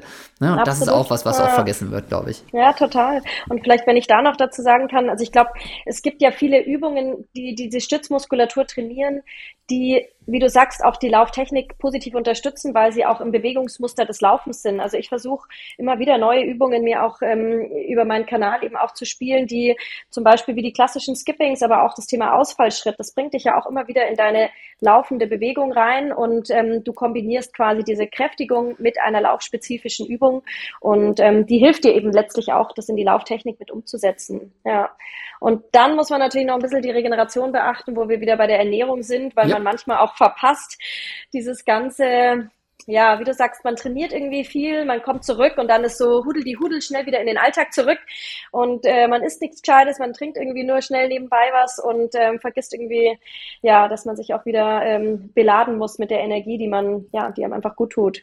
Ja, Alko alkoholfreies Weizenbier hatten wir gerade schon als Thema. Ähm, rote, rote Betesaft literweise vom Marathon auch ganz toll oder was sind deine Geheimtipps? Ähm, also ich trinke tatsächlich auch immer noch gerne rote Beete. Ich esse aber auch im Alltag gerne rote Beete tatsächlich. Ähm, und ähm, ja, ich sag mal vor Marathon selber, wenn man jetzt diesen zwölf Wochen Block tatsächlich nimmt, also ich bin überhaupt kein Fan von extremem Ausmaß von Nahrungsergänzungsmitteln, aber innerhalb einer Marathonvorbereitung braucht man das natürlich. Also ich sag mal gerade für die Verpflegung während des Marathontrainings und des Marathons braucht man natürlich seine Gels, die man wirklich idealerweise ausreichend getestet hat. Und auch da hat ja jeder so seine Favoriten. Ähm, du hast, glaube ich, immer noch deine Morten-Favoriten äh, äh, für dich so im Angebot. Ich arbeite seit eigentlich fast jeher mit Powerbar, früher auch mal mit Ultrasports. Ähm, ich komme mit Powerbar ideal zurecht ist für mich genau das richtige Präparat, hat äh, ausreichend äh, ja eben auch Mineralstoffe drinnen und ähm, genau und die Kohlenhydrate und da muss man einfach für sich auswählen, was was man gut verträgt. Und da sagt man auch, der Asker Jeukendrupp ähm, ist vielleicht manchen ein Begriff. Das ist so der Papst vom C2 Max, ähm, was jetzt ja überholt wurde durch die neuesten Untersuchungen, wie eben der Zucker, die Zuckerzusammensetzung sein muss bei einem Gel mit Fructose, Glucose. Aber früher gab es ja immer dieses 2 zu 1 Verhältnis und der Asker Jeukendrupp ist tatsächlich ein sehr guter guter Freund von uns. Und ähm, der war kürzlich auch wieder, hat er uns besucht hier in Bamberg. Und äh, ja, da kamen wir auch wieder auf das Thema Verpflegung. Und er sagt, du musst mindestens siebenmal im Training getestet haben, wie du dieses Gel eben zu dir nimmst, damit du die Verträglichkeit deines Magen-Darm-Trakts eben auch trainierst. Und ähm, auch das ist für viele erstmal Neuland. Aber wenn man das mal etabliert hat, dann verträgt man es auch besser und ist im Marathon einfach besser vorbereitet. Und vor allem ganz, ganz wichtig, also nicht nur äh, häufiger trainieren äh, das Essen während eines Wettkampfes, sondern das tatsächlich eben auch trainieren unter wettkampfähnlichen Bedingungen, sage ich immer. Ne? Ja. Ne? Also es ist ganz wichtig, dass du nicht nur das Gel testest, sondern du musst natürlich auch das Gel testen wenn du entsprechend, sag ich mal, einen ähnlichen Abstand zum Frühstück gehabt hast. Ja, das ja. nützt ja nichts, wenn du irgendwie nur, nur nachmittags, abends deine Dauerläufe machst und hast irgendwie zehn Stunden nichts mehr gegessen und dann funktioniert das mit dem Gel. Und beim mm. Wettkampf äh, frühstückst du aber um acht und um zehn gehst du an die Startlinie und dann hast du auf einmal Schwierigkeiten. Komisch, mhm. ja. Also auch mhm. das gehört zusammen und vor allem finde ich ganz, ganz wichtig, also ähm, jetzt nicht unbedingt bei jemandem, der vielleicht seinen ersten Marathon finishen möchte oder Halbmarathon. Denn da geht es ja meistens nicht so um Geschwindigkeiten. Aber wer jetzt schon länger unterwegs ist, bei dem sollte ja eine ganz, ganz große Diskrepanz sein zwischen normaler Dauerlaufgeschwindigkeit und Wettkampfgeschwindigkeit. Mhm. Und ähm, das ist auch was anderes. Ob man jetzt mhm. locker, easy, entspannt unterwegs ist, da verträgt der Magen einiges, was er mhm. nachher eben dann unter mentalem Stress, unter körperlichem Stress dann eben vielleicht nicht mehr verträgt. Ne? Also dieses Testen, ja. Testen, Testen, ähm, nicht nur so und so oft, ja, sondern eben mhm. auch unter möglichst wettkampfähnlichen Bedingungen. Ganz, ganz wichtig. Absolut. Und tatsächlich, ja. es geht, glaube ich, auch nicht nur ums Testen, sondern äh, mittlerweile bin ich auch überzeugt davon, dass man zumindest bei ganz langen Strecken, da reden wir jetzt nicht über fünf oder zehn Kilometer, ähm, Halbmarathon wird es langsam interessant, aber spätestens beim Marathon und beim Ultramarathon ich bin mittlerweile halt auch fest davon überzeugt, dass man eben auch die entsprechenden Trainingseinheiten, diese langen, harten Dinger, besser hinbekommt, mhm. wenn man auch da eben jetzt schon mit einem Gel arbeitet oder einem Kohlenhydratgetränk, dass erstmal die Trainingseinheit selber besser klappt und was halt auch ganz entscheidend ist, dass auch danach einfach die Regeneration schneller wieder eingeleitet wird. Denn also wenn, wenn, du jetzt einen 30 Kilometer Lauf machst, ne, in der Marathonvorbereitung bist du eine ganze Woche platt, das ist nicht so cool, wie, ja. ja. du machst einen 30er, aber kannst drei Tage später schon wieder irgendwie einen vernünftigen qualitativen Dauerlauf machen oder vielleicht sogar schon ein paar Intervalle. Und da glaube ich eben schon, dass eben bei diesen langen Intervallen, langen harten Intervallen und bei den langen harten Dauerläufen, dass du da mit entsprechender Verpflegung quasi während des Trainings schon deine Erholung und damit dein nächstes Training wieder vorbereiten kannst. Ne, das ist auch Absolut. was, was oft vergessen wird. Hm. Ja, ich war da früher auch manchmal zu geizig und habe auch immer gedacht, Mensch, Fettstoffwechsel und so und mhm. ja, lieber ein bisschen, bisschen niedriger von den Kohlenhydraten. Aber ich habe auch gelernt, also jetzt auch in meiner sehr kurzen Vorbereitungszeit, ähm, ich hatte wirklich nur sechs Wochen bis Berlin und habe dann wirklich extrem konsequent mit der Ernährung gearbeitet, weil ich wusste, ich habe wenig Zeit, ich muss sehr effizient arbeiten. Ich habe in der Woche immer, ich habe eigentlich nur vier Trainings pro Woche gemacht, aber drei davon waren mit Qualität. Also okay. einer war ein langer Lauf, eins war irgendwie so ein Intervalltraining und eins war so eine Art Tempo-Dauerlauf. Ja, wow. oder, ein, oder ein flotterer Dauerlauf und ein ganz eine Easy-Einheit dazwischen.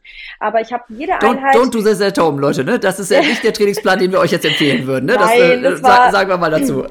Das stimmt. Wir, würden aber mindestens zwölf Wochen empfehlen und mehr ruhige Dauerläufe. Absolut, hast du völlig recht. Genau, das ist wichtig. Aber das kann man natürlich auch nur machen, wenn man das Training startet mit einer guten Basis. Absolut. Ja, und ich hatte natürlich vorher schon regelmäßig trainiert, keine Frage. Ich laufe in der Regel in der normalen Woche laufe ich so zwischen 40 und 50 Kilometern momentan. Und in diesen Trainingswochen habe ich halt äh, kam ich so bis zu 70, 80. Mehr habe ich in der kurzen Zeit nicht geschafft, aber ich brauchte es auch nicht, einfach mit meiner Basis. Aber die Ernährung war für mich einfach ein Schlüssel dazu. Also zum einen während den Läufen wirklich ausreichend zu essen. Ähm, das heißt, ich habe zum Beispiel meine letzte Einheit war so ein ähm, 5 mal 4 Kilometer Training. Da habe ich immer vier Kilometer Gas gegeben, so in Richtung meines Marathon-Renntempos, so 3,55, 4er Schnitt und habe dann innerhalb dieses einen ruhigen Kilometers habe ich jedes Mal ein Gel genommen, um einfach zu testen, wie vertrage ich das Gel, wie ist es auch in der Summe, ja, weil ein Gel ist das eine, aber fünf Gels ist was anderes. das heißt, da habe ich auch gedacht, okay, das hat nichts mit Fettstoffwechseltraining zu tun, sondern es ist ein intensives Marathontraining und da ist es wichtig, dass ich eben ausreichend Kohlenhydrate esse. Und ähm, das Zweite ist aber auch die unmittelbare Regeneration natürlich anzustoßen. Und da ist einfach die allererste Stunde nach der Belastung extrem wichtig.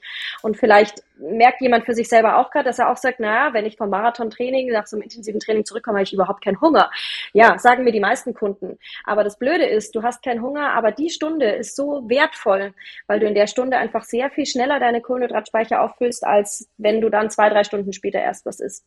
Und das ist zum Beispiel so ein Zeitfenster, das muss man unbedingt nutzen. Das heißt, wenn man nichts essen will, ich mache mir inzwischen dann so einen Drink. Also am liebsten mhm, tatsächlich genau. irgendwie Banane, also eine Banane, Haferflocken, ich nehme dann Buttermilch ähm, oder Kefir und äh, zusätzlich ein bisschen Proteinpulver, auch wenn das Protein zu der Zeit nicht so relevant ist wie die Kohlenhydrate. Oder ich nehme ein Recovery-Pulver ähm, mit dazu und dazu auch noch außerdem ähm, zum Beispiel noch Kakao oder Zimt, einfach als Antioxidantien. Ähm, und das Ganze Schmeckt auch ein bisschen besser vielleicht dann dadurch. gerade Kakao tue ich auch, auch sehr gerne rein. Kannst du dann, kann, ja, aber du sprichst gerade vom Kaba und ich spreche vom Kakao. Das ist ein großer Unterschied. Da sind wir wieder bei, dem Ernährungs, bei der Ernährungsberatung. Aber in dem Moment ist der Kaba tatsächlich völlig in Ordnung. Aber um diese Antioxidantien zu haben, genau, für den antioxidativen Anteil sind, ähm, ist gerade der echte Kakao, also dieser ganz klassische, das klassische Back-Kakaopulver ist extrem wertvoll und Zimt als Ceylon-Zimt als ähm, wirklich Immunbooster super wichtig. Und gerade jetzt, wenn die Folge jetzt auch so in der Winterzeit kommt ähm, und nicht gerade der nächste Marathon ansteht, aber eben trotzdem Training ansteht und äh, das Immunsystem ziemlich gefordert wird momentan bei vielen ja auch wieder, ähm, ist sowas äh, extrem wichtig. Also ich mache mir manchmal so einen, so einen heißen Kakao, da kommt tatsächlich ähm, ein Teelöffel Zimt mit rein, da kommt ein, ein Teelöffel Kakaopulver rein, ein, ein bisschen Chili-Pulver oder so getrocknete Chilis, leicht zerbröselt, frischer Pfeffer und das Ganze gieße ich mir mit Hafermilch auf und es kommt ein Teelöffel Honig dazu. Super gut fürs Immunsystem, boostet so richtig dein System auf. Für manche ist es vielleicht auch zu scharf, das kann auch mal den Magen-Darm-Trakt bisschen irritieren, aber wenn man das regelmäßig trinkt, gewöhnt man sich da auch dran und mir tut es richtig gut. Okay. Ja, genau. also gerade für diese Phase jetzt vielleicht nochmal eine spannende Geschichte. Ähm, gerade ja. diese, diese Zimt-Chili-Geschichten und sowas, das hört man ja auch immer wieder. Ähm, mhm. Ich habe es eine Zeit lang auch probiert, muss ich sagen, aber weiß nicht, ob ich nicht konsequent genug war, keine Ahnung, hatte nicht das Gefühl, dass das bei mir so reinknallt, aber es ist schon witzig, mhm. dass sich das doch so in relativ vielen Bereichen durchgesetzt hat. Ne? Also hört man, hört man doch schon häufig. Ich ähm, glaube, vielleicht kann man es einfach nochmal generalisieren. Also ich sag mal, natürlich ist das eine immer so, wenn du nur den einen kleinen Baustein nimmst, das hat nur eine gewisse Wirkung. Und ich bin mir sicher, du wirst dich generell wahrscheinlich schon bewusst und halbwegs ausgewogen oder sehr ausgewogen ernähren. Ähm, aber Nee? okay, ich, ich, sag mal nicht, dass es heute Morgen Kellogg's Frosties zum Frühstück gab, aber. da müssen wir dann nochmal in Ruhe drüber sprechen. Also ich habe mein Müsli hier immer noch äh, die Reste vor mir stehen. Ja. Ähm, da sind gemahlene Nüsse drin oder auch ganze Nüsse, aber das kriege ich auch gut meinen Kindern immer untergemogelt. So gehackte Nüsse sind ja ein Wahnsinn. Also ich sag mal, bei mir vergeht kein Tag ohne Nüsse, ähm, am liebsten Walnüsse ähm, oder Mandeln und äh, das essen auch meine Kinder jeden Tag. Weil auch außerhalb der Weihnachtszeit oder nur jetzt? Ah, immer, ganzjährig. Also okay. bei uns gibt's keinen Tag ohne Nüsse. Also wenn es was gibt, was ich extrem wichtig finde in der Ernährung, dann ist das das Thema Omega-3 und das kriegst du halt über, über Nüsse total gut abgedeckt oder auch über, also das ist auch was, was ich ganz konsequent nehme, ist das äh, Norsan Omega-3-Öl, wirklich ganzjährig, weil ich das weiß und spüre, dass es mir gut tut für eben antientzündliche Wirkungen, aber auch so für das ganze Thema einfach, ähm, ja, Omega-3-Versorgung, was ja auch Stress reduziert und ähm, ja, einfach dich gut versorgt. Genau. Und daneben nehme ich aber auch Nüsse mit dazu, Hanfsamen sind da mit dabei, äh, eine geschnittene Banane, ähm, je nachdem, je nach Saison, verschiedenes Obst, Haferflocken, Hafermilch, Genau, aber Nüsse, und das ist ja auch so dieses Dilemma aus dem Porridge. Ne? Viele essen ja ihr Porridge am Morgen, also einfach gekochte Haferflocken, ähm, irgendwie vielleicht noch ein Stück Obst drüber, aber das sättigt halt nicht nachhaltig. Das heißt, immer wenn du jetzt sagst, du hast ein normales Frühstück für einen Tag, der jetzt im Office oder wo auch immer ansteht, unbedingt Nüsse dazu nehmen, weil sie einfach längerfristig sättigen. Du hast die gesunden Fette mit dabei und du hast noch ein bisschen mehr Protein mit dabei und du wirst merken, du bist einfach länger satt. Und wenn du jetzt noch einen Teelöffel Zimt mit dazu nimmst, Ceylon-Zimt, wichtig, äh, dann Zimt ist nicht meins. Dir, wow. Nee, nee, nee. Ich finde das auch aber bei diesen ganzen Weihnachtsschokoladen ganz schrecklich. Also ich bin ja großer yeah. Schokolade-Fan, aber sobald da Zimt yeah. mit drin ist, kannst du mich damit jagen. Also ne, ab, ab, und zu mal die, yeah. die, ähm, die, die ähm, Schneckennudeln von meiner Mama äh, mit Zimt drin, die sind okay, aber ansonsten, das ist nicht so meins. Aber okay. Ja, ist ja nicht so Mit, mit, mit Nüssen könnte man auf jeden ja. Fall was machen, weil wir haben so einen tollen Nussknacker aus dem Erzgebirge, der ist im Moment auch groß angesagt. Ähm, da sind wir auf jeden Fall gut dabei. Sehr gut. Nee, aber wenn man da in der allgemeinen Ernährung einfach darauf achtet, dass man auf so ein paar Basisdinge achtet, wie zum Beispiel einmal, ich kann, was, was, ich sag einfach mal, was ich wichtig finde, Ernährung ist, äh, Nüsse eben regelmäßig zu essen, am besten täglich eine Handvoll. Ähm, keine, also jede Mahlzeit muss bunt sein. Das heißt, egal ob Frühstück, Mittag oder Abendessen, es muss immer irgendwie eine Art von Obst oder Gemüse mit dabei sein. Morgens die Beeren, mittags ähm, der Salat, abends das gedünstete Gemüse. Je vielseitiger, desto besser. Je regionaler, desto besser natürlich. Und jede, jede Mahlzeit sollte eine Eiweißquelle enthalten. Mal mehr, mal weniger groß. Ja, aber ähm, dann schaffst du es eben auch, deine, wirklich deinen, ja, deinen Haushalt ähm, im, im Thema Protein und eben auch Kohlenhydraten aufrechtzuerhalten. Und ich habe weniger Angst, ehrlich gesagt, vor Fetten, vor gesunden Fetten, als vor schlechten Kohlenhydraten. Das ist ja auch so ein Thema. Ne? Viele sind ja immer noch so, oh, Fett und so, Fett macht Fett und Fett ist ungesund. Wenn du gute Fette isst, habe ich überhaupt keine Sorge dafür. Schon gar nicht in Nüssen. Aber ich bin eher eine, die auf schlechte Kohlenhydrate ähm, versucht zu verzichten. Sprich wenig Zucker. Genau. Ja, halt wenig weißen Zucker. Also klar, ich backe auch meine Plätzchen jetzt ganz normal mit, äh, mit Rohrzucker irgendwie und da äh, nehme ich jetzt nicht irgendwelche äh, komischen Alternativen und immer nur auf diese Fruchtzucker-Variante, die ja auch nicht unbedingt gesünder ist. Ähm, ich achte lieber auf die Menge. Ja? Also einfach ein gesundes Maß, ohne dafür zu starke Restriktionen zu haben, aber ein gesundes Grundgefühl für Vielseitigkeit und so mache ich das auch mit meinen Kindern, einfach ein Bewusstsein zu haben. Ja.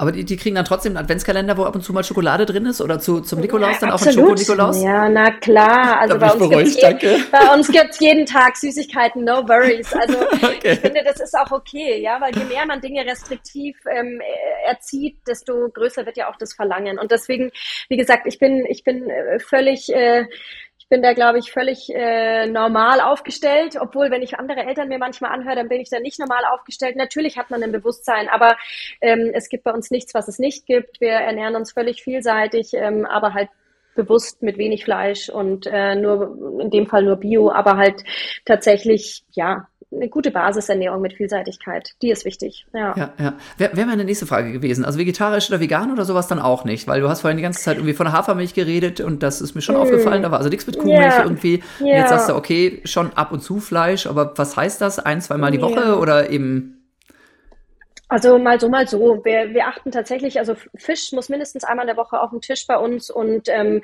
das ist das, worauf ich achte. Und Fleisch gibt's nach ähm, je nachdem, was es gerade so gibt oder wonach man gerade so Lust hat. Ich finde, im Winter ähm, will man ja vielleicht auch mal ein Gulasch essen. Das ist jetzt, würde ich jetzt im Sommer nicht essen, aber im Sommer grillt man dann mal. Also bei uns gibt schon ähm, einmal in der Woche wahrscheinlich Fleisch und einmal in der Woche Fisch. Und was die Kinder so auswärts essen, das habe ich ja eh nicht so im Griff. Aber ich für mich äh, würde mir jetzt, äh, wenn ich mittags äh, alleine hier im Homeoffice äh, mir was zu essen mache, würde ich mir jetzt kein Fleisch äh, zubereiten zum Beispiel. Da mache ich mir dann lieber äh, ein paar Eier und sowas oder einen äh, bunten Salat mit äh, eben einem äh, Ziegenkäse und rote Beete oder ähnlichem. Genau, aber ich, ich finde, also ich bin keine, die jetzt gerade auch mit den Kindern sagt, es muss vegetarisch sein, ähm, aber eben bewusst und restriktiert, restriktiv. Und meine Kinder, ehrlich gesagt, wollen gar nicht mehr viel Fleisch. Also die sind da schon auch bewusst und sagen auch, wo kommt es her? Ich mag das eigentlich nicht. Ja, Genau. Okay, krass. Aber, also, aber tatsächlich ja. so für, für, fürs Kochen und sowas bist du uns auch du zuständig bei euch oder übernimmt dein Mann das dann auch mal? Oder das ist schon mal so, deine... mal so. Ja. ja, aber schon. Also ich bin hier schon die, ich bin ja schon die Hauschefin für solche Themen, aber es gefällt mir auch. Also ich koche auch tatsächlich ganz gerne, aber eher, es muss schon eher schnell gehen, als dass ich jetzt da stundenlang in der Küche stehe. Okay. Aber es, ich finde, gesunde Ernährung hat nichts mit viel Zeitaufwand zu tun, sondern eher mit ähm, einer guten Planung, sage ich jetzt mal. Und wenn man so seine Basislebensmittel hat und konsumiert, dann funktioniert das eigentlich sehr gut. Ja. Okay, ja, ich schätze auch, die Planung ist dann wahrscheinlich wirklich das Entscheidende. Ne? Das ist so, wenn man irgendwie ein System hat, dann kriegt man das genau. auch alles irgendwie hin. Wenn man jedes Mal natürlich überlegen muss, was ist denn jetzt noch wieder heute irgendwie angesagt, dann wird es eher ein bisschen schwierig. Ne? Absolut, ja, das stimmt, das stimmt. Wie, wie, wie ist es mit Getränken oder sowas? Also bei, bei uns ist ja ähm, ja, möglichst oft Wasser, aber natürlich gerne auch mal irgendwie einen Apfelsaft und sowas dazu, äh, was ja im Prinzip dann auch wieder je nach Menge eine Menge Fruchtzucker ganz schnell ist. Ähm, wenn wir dann mal irgendwie essen gehen, dann kriegen die Kinder auch ihre Fanta. Wie, wie handhabt ihr sowas? Und Papa trinkt sehr gerne dann mal eine Cola. also zu Hause same, same primär Wasser und ähm, Tee, Früchtetees ähm, und ab und zu mal einen Saft mit dazu. Auswärts, bislang muss ich zugeben, ähm, habe ich das schon vermieden, äh, Fanta oder Cola-Getränke meinen Kindern ähm, zu erlauben, aber das war auch nie ein großes Thema. Also klar wird es mal gefragt, aber dann sind sie auch mit ihrer Apfelschorle glücklich, weil die ja trotzdem was Besonderes ist. Mhm. Gibt's ja auch nicht täglich bei uns daheim. Ähm, ich habe nicht das Gefühl, dass sie deshalb irgendwie äh, unzufrieden sind oder so. Und auch wenn die anderen eine Fanta trinken, dann ist das auch okay. Aber natürlich jetzt mit Frederik mit acht fängt es schon an, dass wir auch da ab und zu mal dem auch nachgeben, in Anführungsstrichen, was auch völlig okay ist. Also ich finde, die, die Kinder sollen ähm, auch solche Freuden haben. Und wie gesagt, je mehr man ihnen da auch immer so äh, einen, ja, eine Begrenzung gibt, desto mehr würden sie sich das wahrscheinlich dann kaufen, wenn wir es nicht mehr in der Hand haben. Deswegen ja meine ich auch. Bewusstsein schaffen, aber auch immer wieder nachfragen. Meinst du, dass du das jetzt zum Beispiel noch brauchst? Also wenn sie eh schon den ganzen Tag irgendwie weihnachtliche Süßigkeiten hatten, dass sie am Abend noch einen Nachtisch brauchen. Oder was ist mit der Summe? Ja, also ich finde immer im Austausch mit den Kindern zu sein und da einfach Bewusstsein zu schaffen, finde ich total wichtig. Und ähm, das funktioniert bei uns eigentlich ganz gut momentan. Passt. Ja, ja, ja. Sehr schön. ähm, ich gucke gerade noch mal hier so auf meine Checkliste. Was habe ich hier alles noch so an Fragen und Geschichten? Das meiste haben wir schon. Ähm, vielleicht einmal noch mal zurück, äh, weil wir gerade so schön über dein Marathontraining gesprochen haben. was, was würdest du denn jetzt oder was empfiehlst du typischerweise einem Kunden, der äh, sich bei dir meldet und sagt, so, lass uns mal irgendwie Personal Training machen. Ich habe eine gewisse Grundlage. Ich möchte jetzt einen Halbmarathon rennen. Ich habe ähm, dreimal pro Woche Zeit, vielleicht ein viertes Mal, wenn ich mich irgendwie anstrenge, aber das war's. Was würdest du dem üblicherweise so für Trainingseinheiten reinbauen? Ähm, einmal Tempoläufe, einmal langen Dauerlauf und einmal äh, äh, genau immer ballern, genau. immer Qualität. also sicher muss man da differenzieren, welches Ziel er jetzt hat. Also wenn du jetzt einen 1,30 Läufer oder 1,20 Läufer hast, ähm, ist das natürlich ein anderer Plan als jetzt der klassische zwei Stunden Läufer, der jetzt sagt, ich laufe einen Halbmarathon, würde ich gerne zwei Stunden unter. Du, du hast auch schon ja? mal jemanden einen Trainingsplan für 1,20 geschrieben? Ähm, unter 1,30. 1,20 nur, äh, nur mir selber. Okay. Aber ich schreibe mir keine Pläne. Ich trainiere ja. dann doch immer so ein bisschen nach Gefühl, was ja auch ja. cool ist, ne? Wenn man sagt, ja. heute fühle ich mich gut, heute habe ich Lust zu ballern, ähm, am nächsten Tag fühle ich mich nicht so gut. Wenn man halt sich kennt, ne, dann klar. funktioniert es besser. Aber ähm, ich sag mal, für die 1,30 Läufer ähm, würde ich natürlich eher noch eine, eine qualitativ bisschen unterscheiden oder auch die, den Umfang selber ein bisschen variieren.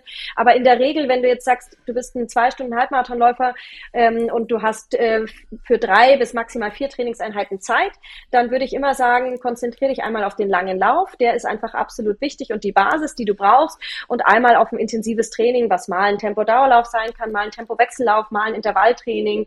Also da ähm, variiere ich immer ein bisschen je nach Trainingsphase.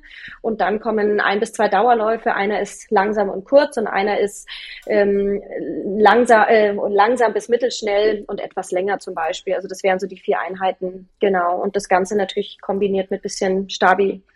Okay, kommt, kommt ja. mir sehr, sehr bekannt vor. Ja? spricht auch sehr die eigene, äh, eigene, Erfahrung wieder mit rein, oder? Ja, aber das sehr ist ja gut, tatsächlich, ja. Ne, das ist ja bei dir genau mhm. wie bei mir auch. Letzten Endes ähm, übernimmt man ja doch sehr viel von dem, was man früher trainiert hat und passt das natürlich entsprechend an. Ne? Klar, das wird yeah. alles ein bisschen weniger, ne? aber ähm, die Inhalte sind ja doch sehr ähnlich. Ne? Weil wenn du mal guckst, was du früher trainiert hast, na klar, war das so relativ viel Dauerläufe und dann yeah. ab und zu mal eben gepflegtes Intervalltraining, ab und zu mal eben, sprich normalerweise einmal die Woche eben der längere Dauerlauf. Yeah. Ne? Eigentlich ist der Unterschied da gar nicht so ganz riesig, glaube ich, ne? zwischen eben Absolut. Freizeitsport und Leistungssport. Ne? Hm. Ne? Weniger nicht ganz so schnell in den meisten Fällen. Ne? Ja. Ne? Und gerade diese Regenerationsphasen muss man natürlich immer aufpassen. Die sind im Freizeitsport oft noch spärlicher gesät als im Hochleistungssport. Hm. Ne? Aber sonst gibt's da schon sehr, sehr viel Vergleichbares, glaube ich. Ja. ja, und ich finde schon, also wenn man dieses 3 zu 1 Schema ähm, beachtet, dann ähm, führt es eigentlich langfristig am, am meisten zum Ziel. Also drei Wochen steigerst du ähm, Trainingsumfang, Intensität und eine Woche ist wirklich mal eine Ruhewoche. Und das ist, glaube ich, was so der Hobbyläufer oder ambitionierte Freizeitsportler, wie auch immer man ähm, das bezeichnen möchte, ähm, oft vergisst. Also dass man auch mal eine Pause braucht. Und ich kriege das immer wieder zu hören, hä, da steht jetzt fast nichts drin drin, was ja. soll ich denn die ganze Woche machen? Sage ich, ja, geh in die Sauna statt zu laufen oder nutz die Zeit, lauf nur diese 30 Minuten und mach danach 45 Minuten meinetwegen Yoga, ja, oder, oder ein, ein, ein ruhiges Stabi-Training, Beinachse, Füße. Konzentriere dich genau auf das, weil diese Woche ist dafür da, dass du einmal Zeit hast, dich zu erholen. Und nächste Woche wirst du spüren, wie viel besser es geht. Und ähm, ja, das müssen manche erstmal spüren und lernen und dann funktioniert es eigentlich ganz gut.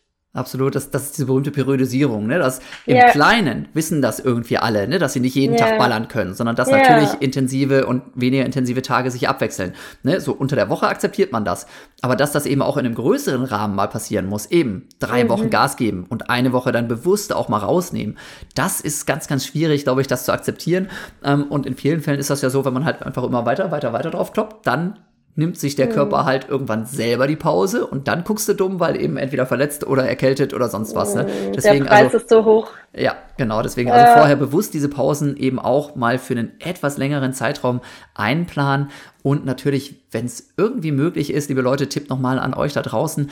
Deswegen sage ich gerne, wenn ihr Ziele habt, wenn ihr Wettkampfziele habt, ja, so gerade jetzt vielleicht auch im nächsten Jahr irgendwie, Überlegt euch gerne immer wieder diese Rückwärtsplanung. Wann ist dieser große Lauf? Wann ist dieses große Ziel, das ich erreichen möchte?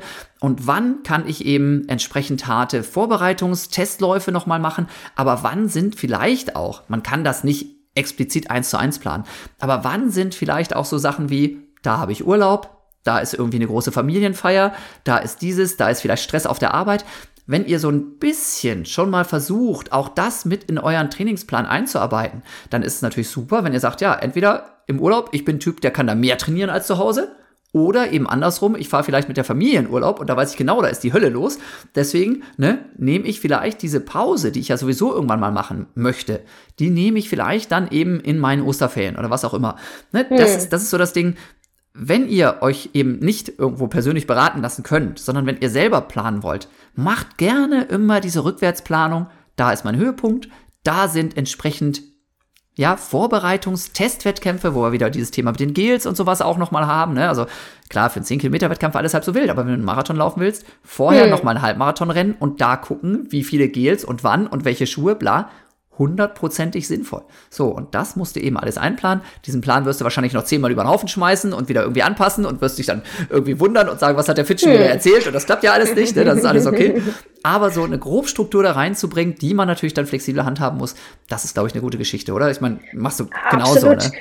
Total. Und ich glaube, dass es auch wertvoll ist, weil man damit einfach auch diesem Ganzen mehr Substanz gibt. Also die Familie ist integriert, vielleicht auch die Freunde, dass man mal weiß, hey, ich kann mal mit, mit, mit einem Kumpel irgendwie laufen gehen und plane das rechtzeitig mit ein. Und dann ist es einfach wie generell, vielleicht auch für diejenigen, die sagen, Mensch, es ist, fällt mir eh manchmal schwer, das Laufen dann ähm, wirklich auch umzusetzen. Es ist ein Termin, der steht im Kalender und je mehr Struktur du darin hast und je mehr Routine du auch da drin hast, desto mehr ähm, Leichtigkeit findest du auch da drin und dann funktioniert es auch besser, als wenn du immer so kurzfristig überlegst, ach, was laufe ich jetzt heute? Ach, keine Ahnung. Und dafür ist es ja generell gut, einen Trainingsplan zu haben, der einem einfach eine Grundstruktur, ein Gerüst bietet und dann kann man natürlich auch nochmal sagen, ich mache ein bisschen Feinjustierung, was mein Alltag oder ähnliches mit angeht oder auch mal mein Gesundheitszustand oder Termine. Genau, genau. beziehungsweise ja. ich, ich nehme das Ding halt natürlich auch flexibel. Ne? Ich habe eine Grundstruktur, genau wie du es betont ja. hast, aber das ist nicht in Stein gemeißelt, sondern das passt sich natürlich an. Ne? Also wenn es heute, wer ja. wie windig ist oder sowas, dann laufe ich halt ein bisschen langsamer. Ne? Solche Sachen, liebe Leute, wisst ihr Bescheid, ja, gehören immer mit dazu. Nicht immer slawisch dran halten ja. Ja, und vielleicht läuft es ja auch mal nicht so gut und dann ist es auch okay, ja. Also dann ist es diese Trainingspläne, wenn du, selbst wenn du nur 85 bis 90 Prozent davon schaffst, ist eh schon gut, ja. Und da einfach auch flexibel zu sein und auch auf sich selber zu hören, weil ich, das ist das A und O. Wer nicht auf sich hört, der geht mal über den Punkt und holt sich, wie du sagst, auch dann holt sich der Körper die Pause und die, die, äh, die du ihm nicht gibst und manchmal läuft es halt nicht so gut. Es geht dir ja auch so und mir geht's so, ich laufe ein Training rein und denk, boah, was ist mit den Beinen los, ja. Und gerade jetzt auch vielleicht Frauen, das ist jetzt vielleicht nochmal ein ganz großes anderes Thema, was wir heute nicht bedienen, aber das Thema Zyklus ist ja auch extrem wichtig. Da haben ja manche viel mehr Einwirkung als man, als, als andere. Und ähm, da auch drauf zu achten und zu sagen, okay, das ist in Ordnung, dass ich heute nicht so gut drauf bin. Es gibt einen Grund dafür. Nicht immer die, nicht immer den leichten Weg nehmen, aber zumindest offen dafür zu sein, zu sagen, okay, es ist halt manchmal so und dann ist es auch okay. Dann plane ich bisschen um. Ja, wichtig. Top. Top, sehr gut. Prima. Ja, ich glaube, glaub, cool. da haben wir schon einiges reingepackt hier heute in die Folge. Oh äh, Mann, liebe Leni, ja. ein, ein, einmal im Trainingslager ist ja immer noch so ein bisschen der Untertitel hier von meinen Folgen. Und du, wie gesagt, warst jetzt auch ein paar Jahre unterwegs im Leistungssport, bist jetzt im Freizeitsport eben angekommen, auch als Trainerin angekommen.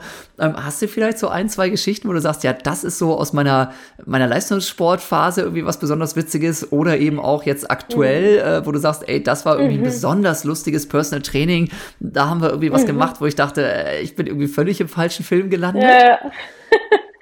Also äh, die lustigste Trainingslagergeschichte finde ich eigentlich die äh, damals aus Marokko.